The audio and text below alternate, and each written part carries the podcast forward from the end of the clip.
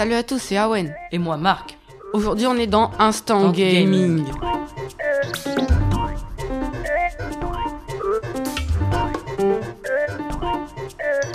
On va faire un débat sur la nouvelle génération de consoles, la Xbox Series X versus la PS5. On va débattre sur leur performance et quelle est la plus avantageuse contrairement à l'autre.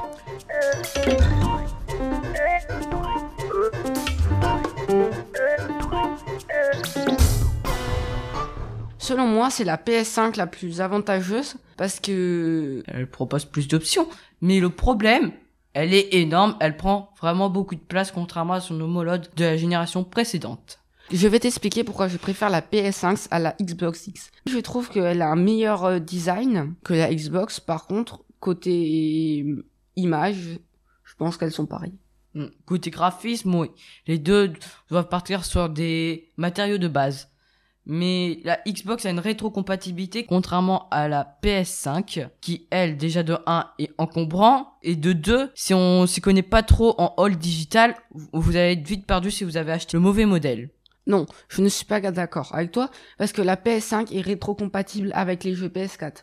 C'est-à-dire ça te laisse quand même un énorme euh, un énorme choix de jeux entre les, les deux consoles. J'aime pas le design trop de la PS euh, De la Xbox. de la Xbox pardon et je trouve que tu peux facilement la perdre.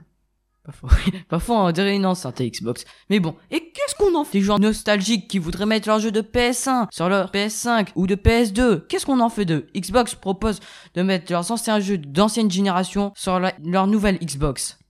Oui, pas tort, mais c'est selon les goûts et les personnes. Les joueurs nostalgiques, pourquoi ils ne continuent pas de jouer sur leur PS1 ou leur PS2 Parce qu'ils sont pas obligés d'acheter leur la PS5 s'ils l'aiment pas, s'ils ont envie de rester sur les anciennes euh, consoles. C'est vrai. Par contre, la PS5 ressemble à une machine à café et la Xbox Series X à un frigo. Mais je trouve aussi que la, la PS5 n'a pas un design foufou quoi, c'est C'est vrai, elle est énorme. oui, elle est grande. Alors maintenant, je vais te parler L'abonnement Oui, des abonnements. Car les deux consoles proposent des abonnements. La PS5 propose PS Now et la Xbox propose Le Game Pass. le Game Pass, comme il l'a dit avant. Moi, je préfère PS Now parce que je trouve que c'est mieux que Game Pass, mais c'est je trouve que les deux sont assez équivalents, mais sur certains jeux, faut quand même genre euh, faut quand même s'accrocher à la série. Par exemple, on va prendre en exemple l'exclusivité PS5. Le nouveau jeu Spider-Man. Si vous n'êtes pas vraiment accroché à la série Spider-Man, vous n'allez pas pouvoir avoir d'autres exclusivités. si Gran Turismo 7, Final Fantasy 16. Mais par contre, sur Xbox 6, t'as aussi des bons jeux qui sortent en exclusivité, comme Forza Motorsport. euh, Ou Halo, le nouveau Halo, pour les bons nostalgiques. Oui, allô. Tu vois, tout à l'heure, t'avais dit que les jeux nostalgiques, les personnes nostalgiques, elles pouvaient pas, elles pouvaient pas venir sur la PS5.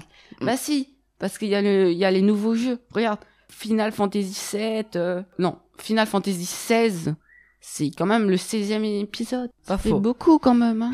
Ça fait beaucoup. Mais bon, on sait, là, c'est mon côté PC Master Race qui ressurgit un peu et vont être disponibles sur PC.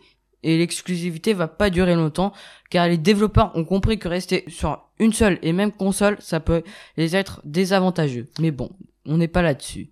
oui, mais juste, juste comme ça. La PS4 a été vendue deux fois plus que la Xbox X. C'est que la PS4, la X, l'ancienne Xbox, la Xbox One, c'est vrai qu'elle était en train de se faire littéralement rouler dessus par la PS4. Ok. Bah, alors, à vous de choisir. Je pense que pour nous, le débat est terminé. Euh, non, on a oublié de parler du prix des jeux. Euh, la... Un jeu PS5 peut coûter jusqu'à 89 euros. Préparez le porte-monnaie, bien sûr, les gens. Bah, c'est vrai que la manette PS5 coûte euh, 59 euros. Et co- comparé à la manette Xbox qui coûte elle que 49 euros. Et la PS, la manette PS5, 59 euros. Quand C'est sûr que. non. Ça a quand même. Mais après, si vous nous écoutez de la Réunion, ça risque d'être un peu plus cher parce que ceux-ci sont les prix métropole. Si vous, vous- les prix de La la Réunion peut varier de 69 euros pour la manette PS4 et 69 euros aussi pour la manette Xbox. Qui par fait cher. exemple. Maintenant, on va vous parler des prix des consoles. Sony propose un modèle avec ou sans lecteur Blu-ray.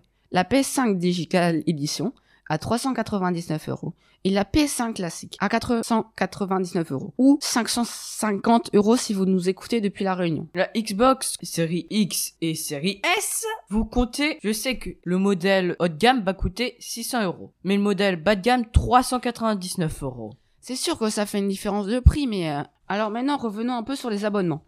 L'abonnement PS Now coûte 5 euros par mois si vous le prenez pendant toute l'année. Si vous le prenez que pendant un mois, il va vous coûter 10 euros. Comparé à Game Pass, qui va vous compter 12,99€. Mais ce qui est avantageux, si vous voulez pas dépenser beaucoup d'argent dans vos jeux.